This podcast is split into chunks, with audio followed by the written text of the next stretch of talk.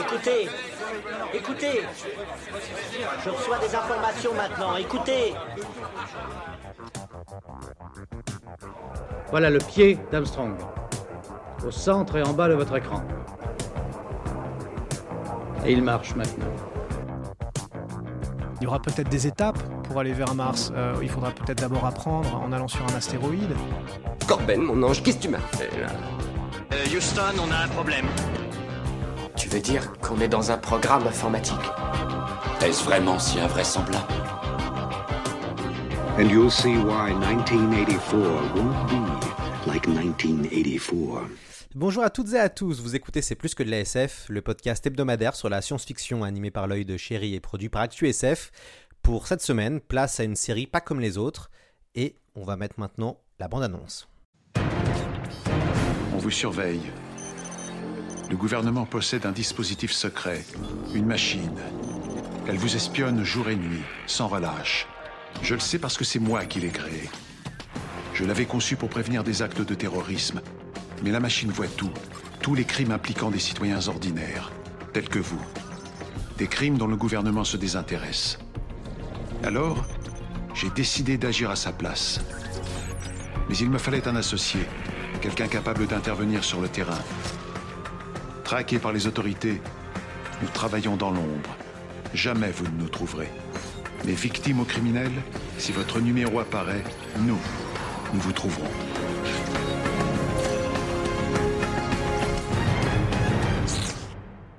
Alors, imaginé par Jonathan Nolan, le frère de Christopher, et produit par J.J. Abrams, Person of Interest a marqué les esprits. Diffusée entre 2011 et 2016, la série n'a la rencontre entre John Reese, un ancien opérateur militaire de la CIA présumé mort, et Harold Finch, un milliardaire féru de technologie. Ce dernier a imaginé la machine, un système d'espionnage de masse des citoyens pour éviter un nouveau 11 septembre. Cette fameuse machine s'intéresse aussi aux crimes plus ordinaires et délivre des numéros de sécurité sociale permettant à notre duo d'enquêter. Pour parler de cette série produite par CBS, j'ai le plaisir d'avoir à mes côtés une universitaire, Claire Cornillon. Bonjour. Bonjour. Alors, vous êtes maîtresse de conférences en littérature et comparée à l'université de Nîmes. Vous êtes co-responsable du master fiction et euh, vous êtes spécialiste de la littérature et du cinéma de science-fiction, des séries télévisées, du transmédia. Vous avez euh, notamment écrit aux éditions euh, Honoré Champion, Sérialité et Transmédialité, où vous analysez différentes séries. Vous revenez notamment sur X-Files. enfin bref, vous, vous, voyez plein, plein de séries, puis vous les analysez aussi sous, le prisme du transmédia. Euh, Claire Cornillon, pourquoi il faut regarder Person of Interest? C'est une bonne question. Je pense que c'est vraiment une des séries les, plus intéressantes parmi les séries contemporaines euh, qui ont euh, ce format-là. C'est-à-dire c'est une série en fait de, de network hein, qui était diffusée sur CBS où euh, on a euh, des intrigues bouclées et puis euh, une intrigue feuilletonnante en fait. Et c'est, je pense que c'est vraiment une série particulièrement sophistiquée dans son, dans son rapport à ce que c'est que la sérialité dans cette forme-là. Et donc, du coup, non seulement son, son, sujet est tout à fait intéressant et tout à fait contemporain, puisque c'est la question du traitement des données, de la surveillance, etc., et de l'intelligence artificielle, mais elle traite toutes ces questions-là à travers une certaine manière de, de construire une série. et donc, ça en fait vraiment un, une série euh, tout à fait passionnante et c'est pour ça en fait qu'elle m'intéresse moi en tout cas. En fait, c'est une série où on est quand même à la lisière de la science-fiction puisque on est de l'anticipation et en même temps euh, vu euh, donc quand, l'affaire Snowden démarre, la série est en cours donc il y a quelque chose on se dit que finalement la la réalité euh, rattrape la fiction. Oui, tout à fait. C'est-à-dire qu'en fait, ce qui est euh, science-fictionnel euh, dans la série euh, n'est pas tellement sa prémisse, en fait, puisque finalement, effectivement, on est très proche du réel sur les, dispositifs de surveillance, en, particulier post-11 septembre. ce qui va devenir davantage science-fictionnel, c'est le développement vraiment de, l'intelligence artificielle, et en particulier de l'intelligence artificielle qui est la machine avec son, positionnement éthique et sa, vraiment sa, construction en tant qu'individu et aussi en tant que, en tant que narratrice. Euh, donc en fait, c'est plutôt ce, ce, cette question-là qui se construit au fur et à mesure de la série qui est science-fictionnelle, plus que la question de l'utilisation des, des, données, de la surveillance qui est en fait tout à fait euh, euh, présente dans notre, dans notre monde contemporain en fait. Comment vous analysez cette fameuse machine? À quoi elle fait écho? Il y, a, plusieurs manières de, de la voir. Hein. C'est-à-dire que la machine, c'est d'abord euh, euh, comment dire une entité qui va justement euh, traiter toutes les, données qu'elle reçoit. Donc, ce qui est intéressant déjà dans la machine, c'est que la machine, elle va raconter l'histoire qu'on voit dans, dans Person of Interest. Parce qu'en fait, une des, caractéristiques esthétiques de Person of Interest, c'est qu'on voit en fait le, médium. On voit les images telles qu'elles sont prises euh, par les caméras de surveillance. On voit en fait les, images traitées avec les informations écrites dessus par la machine, etc. Donc il y a vraiment cette question de, l'intermédiaire entre euh, le, monde et puis euh, le, disons la machine qui traite les données. donc du coup, l'intérêt de la machine, c'est d'abord ça, c'est elle va faire une sélection d'informations et elle va nous proposer un certain rapport au réel. Donc ça, c'est tout à fait fascinant dans un cadre euh, de, narration euh, sérielle, puisqu'en fait, elle va décider de nous montrer un, flashback, elle va alterner en termes de point de vue, même en plus, en plus, ce qui va être encore plus complexe dans la série, c'est qu'il y a plusieurs narrateurs et plusieurs narrations concurrentes. Mais donc voilà, il y a déjà cet aspect-là. Et ce qui va avec cette question de, de la narration, c'est que la machine, c'est aussi une personne. Alors ça, il y a mon collègue Florent Favard qui a écrit un, un, article là-dessus, hein, sur comment euh, finalement la machine devient un personnage. Et là, on, rejoint finalement les, problématiques justement de l'intelligence artificielle, c'est-à-dire euh, euh, en fait une entité qui est à l'origine créée par des êtres humains, mais qui va prendre son autonomie. Et la question de la prise de l'autonomie, d'indépendance, de la liberté de la machine est centrale en fait dans la, dans la série, et c'est ce qui va faire le, fil rouge en fait, puisqu'au départ, elle est, elle est,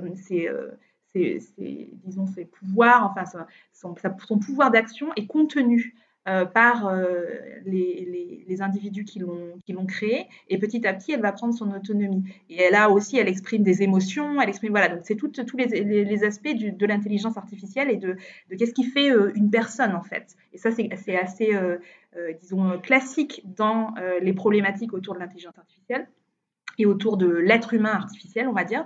Euh, mais par contre, la manière dont c'est fait dans, dans, Person of Interest est, très originale.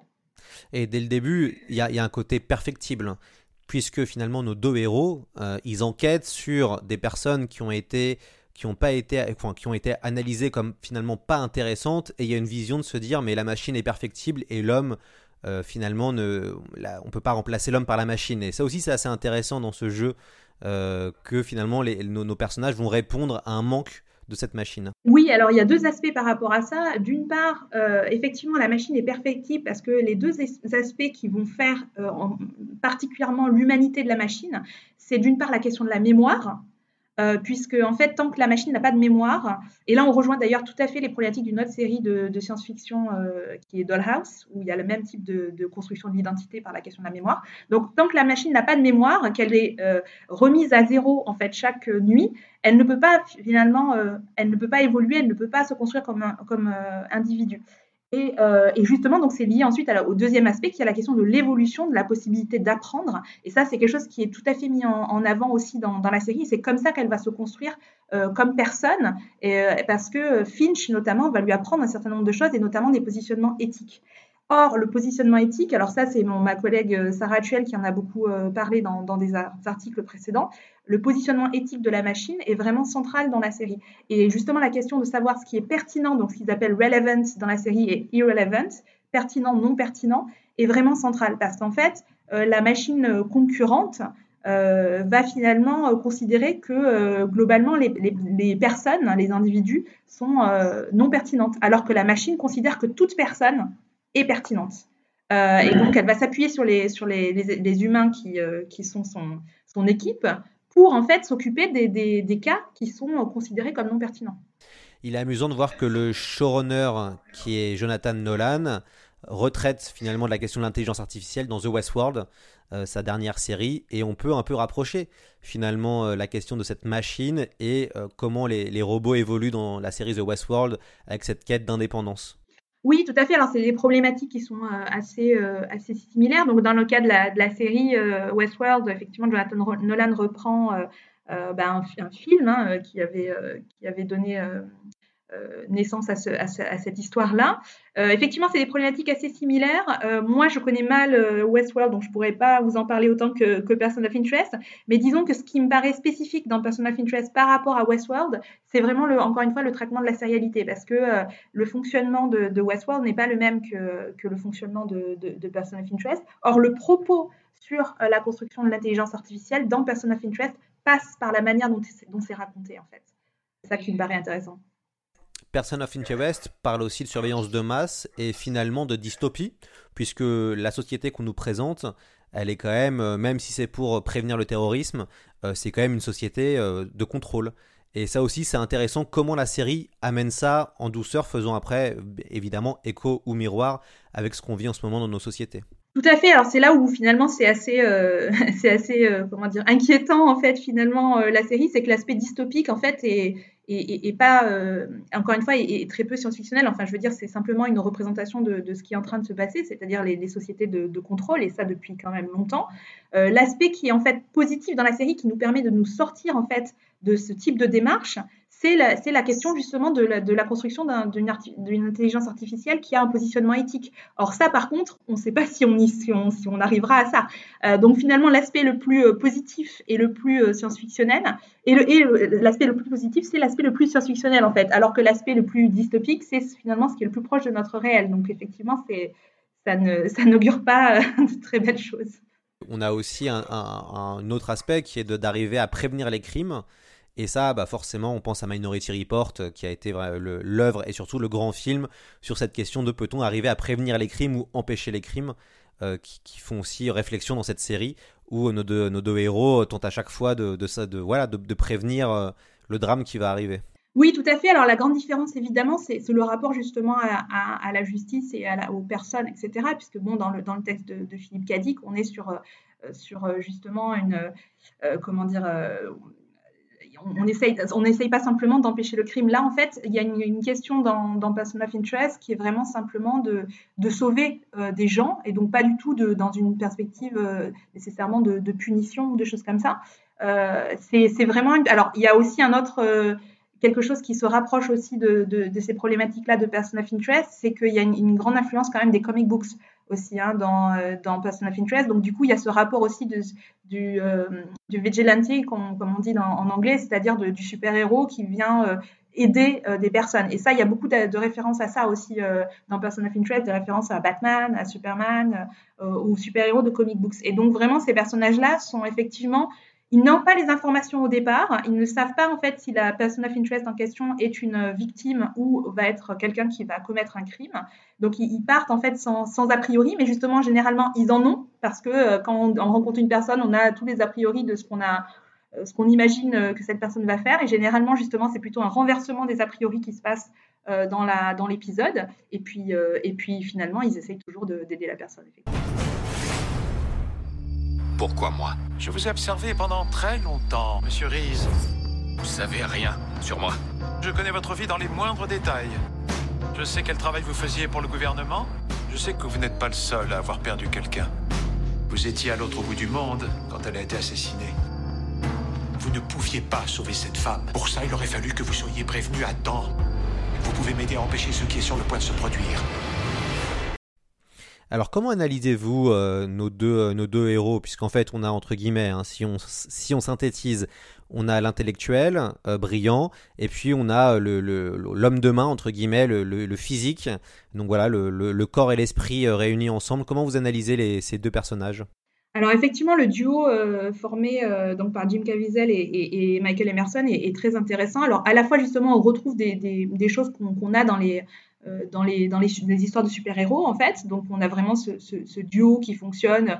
On retrouve souvent euh, quelqu'un qui va être dans le QG, qui va observer euh, les, situations et donner de, des informations au héros qui, lui, va aller sauver la personne sur le terrain. Donc, il y a vraiment ces deux aspects-là. Après, c'est vraiment des personnages qui sont très complémentaires. Ils, ils se construisent dans une, dans une, complicité euh, qui est tout à fait intéressante parce qu'on découvre aussi petit à petit leur, leur passé. Une des, structures aussi de, de, Person of Interest, c'est de révéler euh, petit à petit par flashback euh, le, passé des personnages et qui du coup complexifie complètement les choses. Mais ce qui est intéressant, c'est que c'est aussi un, un, travail collectif, c'est-à-dire qu'en fait, c'est un duo au départ, mais tout l'enjeu va être aussi d'avoir une équipe plus grande au fur et à mesure. Et donc les autres personnages sont également très intéressants. Ils apportent chacun une, approche et notamment un positionnement par rapport à la manière dont on doit utiliser la machine. Chacun des personnages a un positionnement qui lui est spécifique. Et donc, c'est en ça aussi que la, série est à la fois très divertissante parce qu'il y a le côté duo, euh, avec parfois un duo comique. Euh, en même temps, c'est une série d'action et c'est une série policière. Il y, a, plein de choses qui vont dans ce sens-là. Mais en même temps, c'est une série qui est très, très structurée. Et donc, chacun des, aspects porte euh, un certain type de propos, porte un, élément du débat, etc. Il y a aussi des beaux personnages féminins. Il euh, faut le notifier, puisque en série de science-fiction, c'est pas toujours évident d'avoir d'aussi beaux personnages féminins. Il y a une espèce de, trio, en fait, puisqu'il y fait, il y, a, il trois, on a parlé des deux héros, mais en fait, il y a trois hommes, trois femmes, et c'est assez intéressant, cette complémentarité entre hommes et femmes, et notamment les, les rôles féminins, notamment le lieutenant Joss Carter, euh, euh, Sam, alias Root. On, on, a vraiment des, beaux personnages aussi. Hein. Oui, il y a des très beaux personnages féminins. Donc d'abord au départ, effectivement, le, personnage de, de, Joss Carter, euh, qui, euh, qui vraiment euh, est là aussi une, autre approche qui ancre avec Fosco la série dans, le, dans vraiment la question du, genre policier. et après, les deux autres personnages, ce qui apporte d'autres choses, qui relèvent plus, Samine Shaw, elle est un petit peu plus comme... Euh, on va dire comme de Sidney Bristow. Enfin, c'est des personnages qui ressemblent encore plus d'ailleurs euh, Root, euh, interprété par Amy Hacker. On est dans des personnages qui relèvent aussi de, figures un peu de d'espionnes, comme dans Alias. Enfin voilà, des, personnages qui sont à la fois très efficaces, mais en même temps très complexes, qui ont un passé tout à fait décrit, enfin construit.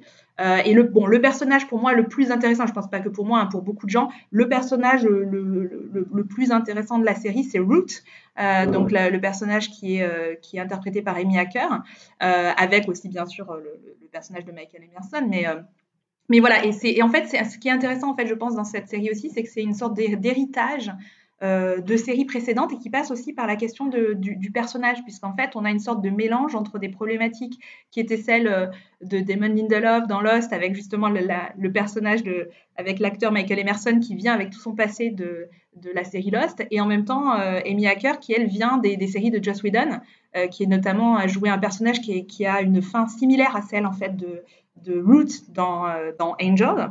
Euh, et donc, euh, donc c'est, des personnages voilà, qui sont très complexes parce qu'ils viennent aussi avec une intertextualité, avec d'autres références à, d'autres séries. Enfin, voilà. la, la, série Person of Interest se construit sur énormément de niveaux, en fait. Le personnage de Roots, qui est aussi un, un méchant pendant longtemps, c'est un peu le, personnage qui traque en fait nos, héros.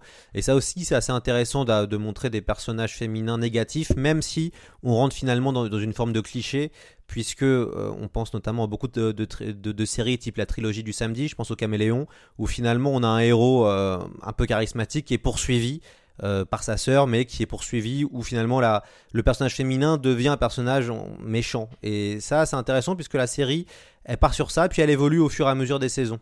Oui, alors euh, effectivement, les, figures de femmes fatales, euh, de, voilà, de, femmes dangereuses sont assez, assez courantes, mais là, on est, on est dans quelque chose qui est complètement autre. Euh, déjà, le, simplement la nature même de Ruth en tant que personnage, étant donné qu'elle devient une espèce, elle transcende, elle finit par transcender, sans en dire trop, elle finit par transcender euh, sa, nature même et devient une sorte d'avatar. Donc là, on est vraiment sur une construction du personnage qui dépasse complètement les, stéréotypes et qui rentre dans, des choses beaucoup plus complexes et beaucoup plus euh, intéressantes. De manière générale, les personnages sont complexes dans la série, même les méchants notamment. Il y a des personnages de méchants qui sont vraiment magnifiques dans, dans la série. Je pense notamment à, à, Elias, à Carl Elias, qui est joué par le, l'acteur qui jouait le, le, le, père de Véronica Mars. Euh, magnifique personnage là aussi, qui, qui, aurait pu totalement tomber dans le cliché euh, du, euh, du chef de mafia et qui en fait est, est un personnage absolument euh, sublime. Quelles, quelles sont vos recherches autour de la série? Alors, en fait, euh, je, suis partie de, travaux qui avaient déjà été faits, donc comme je l'expliquais, par euh, Florent Favard et, Sarah Hatchell, parce que notamment avec Sarah, ce qui nous intéresse beaucoup en ce moment, c'est la question de comment la narration est porteuse dans les séries de positionnement idéologique ou de positionnement éthique. Or, elle avait travaillé justement sur euh, Person of Interest pour montrer comment c'était une série qui finalement nous incitait à nous intéresser à la person of interest, donc à traiter chaque personne comme quelqu'un d'important. Or, moi, j'avais fait la même, euh, la même analyse sur Angel, justement, dont je parlais tout à l'heure, et donc ça, mais, ces, amis-là, Sarah, Florent, mais aussi pas comitiellement, etc., m'ont conseillé de, regarder la série parce que j'allais y trouver euh, ce qui m'intéressait en ce moment. Et effectivement. Donc moi, à partir de ces travaux-là, là, ce sur quoi je travaille euh, actuellement, notamment, c'est la question en fait de l'utilisation du, générique et de euh, la, si vous voulez, de la, présentation de la série. dans, dans Person of Interest, qui est vraiment un moment, un seuil qui est utilisé de manière extrêmement sophistiquée dans la série, parce que souvent les présentations de la série, beaucoup de gens ont envie de les, de les passer, enfin on considère que c'est quelque chose qui, euh, qui, est en trop ou qui est en plus. Or en fait, dans la série, euh, dans Person of Interest, la présentation de la série est vraiment partie prenante de l'épisode, elle change régulièrement, elle a toute une série de types de modifications qui annoncent des choses sur l'épisode, qui montrent quelles sont, comment fonctionne la série euh, et qui, euh, voilà, qui, sont, qui est tout à, fait, euh, tout à fait passionnant pour comprendre la série. Donc c'est actuellement sur, sur ça que je, que je travaille. Vous parlez de sérialité, et la série a une forme de sérialité très différente, ou en tout cas elle est classique dans le sens où le scénario est résolu à la fin, et il y a une ligne rouge qui se fait au fur et à mesure. Est-ce que vous pensez que cette façon de raconter des séries ou des histoires elle est presque terminée. Euh, quand on regarde que maintenant les séries qui fonctionnent le mieux, à part peut-être Black Mirror, entre guillemets, ou Rick et Morty, entre guillemets toujours, euh, sont finalement, en gros, finalement, le scénario est, maintenant plébiscité euh, à toutes les sauces. Et moi, ce côté résolution d'action. Alors, je pense pas et j'ai envie de dire j'espère pas non plus parce que en fait bon, il faut voir que cette forme-là de, narration moi c'est vraiment le cœur de, mon travail ce sont les corpus que je défends fortement, ce sont essentiellement des, corpus qui sont liés à la télévision de network, et ce depuis les années 80.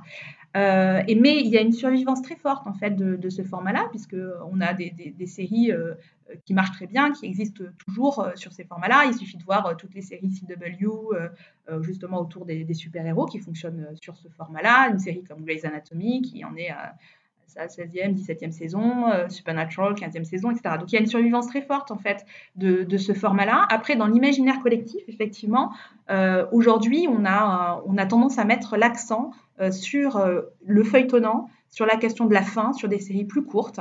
Euh, mais je, trouve que c'est une forme de narration, mais ce n'est pas la seule forme. Euh, et c'est pas forcément la plus intéressante, en fait, des formes de narration sérielle. Ce que montre, en fait, Person of Interest, c'est tout l'intérêt de ce format-là, qui est particulièrement hybride, qui crée des tensions, en fait, entre différentes formes de narration, et qui, du coup, a une richesse de propositions euh, et de discours possibles qui est tout à fait immense. Euh, il y a à la fois une, richesse de, de, de ton, d'utilisation de, références génériques, euh, mais il y a aussi une, c'est aussi une série qui justement problématise le rapport entre l'intrigue bouclée et l'intrigue feuilletonnante. Et donc justement, elle vient de nous dire, en fait, l'intrigue feuilletonnante, ça peut être un cadre totalisant, quelque part dangereux idéologiquement, parce qu'il n'y a plus d'espace pour respirer. C'est l'imaginaire en fait du samaritain. Et au contraire, la machine vient nous dire, en fait, ce qui est important, c'est aussi ces intrigues bouclées. Ça, c'est vraiment l'article de, Sarah Chuen. C'est les, intrigues bouclées qui viennent, euh, qui viennent en fait, euh, s'intéresser aux gens, en fait, aux personnes. Euh, donc voilà, donc pour moi, c'est un format qui est, à la fois passionnant, qui a une histoire très très riche et qui, je, suis sûre, n'a pas donné encore toutes, toutes ces possibilités. Je pense que c'est un format qu'il faut continuer à, exploiter. Oui, surtout à, à l'époque où quand même on a de moins en moins de temps. Euh, et donc on regarde tous beaucoup de séries et compagnie. Et c'est vrai que ce format-là est utile parce qu'on n'a pas, on pas l'impression. Maintenant, la peur des gens, c'est de commencer une série, ça va nous prendre 12 heures. Puis après, il va y avoir plusieurs saisons. Euh, donc le côté boucle, boucler quelque chose, ça répond aussi à euh, l'actualité du moment qui fait que bah, le plus c'est court, mieux c'est aussi. quoi. Oui, même si évidemment, là, on est dans, quand même dans une perspective où on ne, peut, pas rater des épisodes, sinon on ne comprend pas quand même euh, l'avancée de la série. On est dans une, vraiment dans un, genre qui est hybride, c'est-à-dire que les deux aspects sont, vraiment complémentaires. Après, c'est vrai qu'il y a effectivement cette, euh, idée que les séries doivent être courtes, etc. Mais euh, je veux dire, bon, le principe même de la sérialité, c'est justement de, développer un, un, récit long et un récit fragmenté. Donc, c'est donc du coup, de l'intérêt, c'est la fragmentation de l'épisode et comment il s'articule avec le reste. Donc c'est sûr que si ça, ça nous intéresse pas, il faut, euh, il faut, il faut passer à un autre, euh, à un autre type de, de, récit. Mais je veux dire, c'est quand même le fondement de la série. Et d'autre part, les séries longues permettent des choses que ne peuvent pas une série à 23 épisodes par saison, avec plusieurs saisons, développe des choses qui ne seront, jamais possibles de développer sur une série de 8 épisodes en, deux ou trois saisons. Jamais. Parce qu'il y a un rapport, en fait, avec le personnage, avec les personnages qui s'inscrivent, et notamment un rapport avec leur quotidien, qui, qui laisse en fait du, de, la place en fait pour s'approprier les personnages et ce qui est aussi lié au mode de diffusion et à la diffusion hebdomadaire qui laisse là aussi de la place aux personnages pour s'intégrer dans la vie quotidienne. Alors c'est une autre manière de regarder les séries. C'est sûr que certaines personnes ça, ça, ne leur convient pas, mais c'est vraiment une, manière de, regarder les séries qui est tout à fait euh, riche en fait. Euh, c'est pas évident de, de trouver euh, Person of Interest euh, la série n'est pas sur Netflix, ni sur Amazon, ni sur OCS. C'est pas, pas évident de la trouver. Elle est, elle est passée sur TF1 euh, en, l'heure de grandes écoutes hein, à l'époque. Qu'est-ce que vous conseillez euh, comme autre série à, à regarder de science-fiction? Sur quoi vous avez. Qu'est-ce que vous avez aimé récemment? Alors, en série euh, de science-fiction, euh, récemment, j'en ai pas tellement regardé. Euh, moi, vous savez, je regarde énormément de, séries anciennes, des séries des années 90 et des séries des années 80, parce que c'est ce sur quoi je travaille actuellement essentiellement. Donc, dans les séries, dans les séries récentes, c'est une bonne question. Dans les séries anciennes ça peut aussi marcher hein, dans les classiques. Dans les classiques, bah écoutez, euh, en fait, en tout cas, si euh, je, pense qu'il faut conseiller les, les, séries euh, dont en fait dont sont issues Person of Interest. Déjà, ça, ça dresse un panorama assez intéressant. Donc, je disais, c'est à mon avis, Person of Interest, c'est un, un, medley entre euh, Demon in the Loft, donc je dirais euh, euh, toutes les séries de Demon in the Lost, Lost, bien sûr, mais aussi The Leftovers et sa dernière série Watchmen, et puis les séries de Joss Whedon, donc Buffy, Angel, Dollhouse. À mon avis, ça, c'est un programme, en fait, c'est un bon programme pour, pour commencer. Est-ce que vous trouvez que les séries vieillissent bien?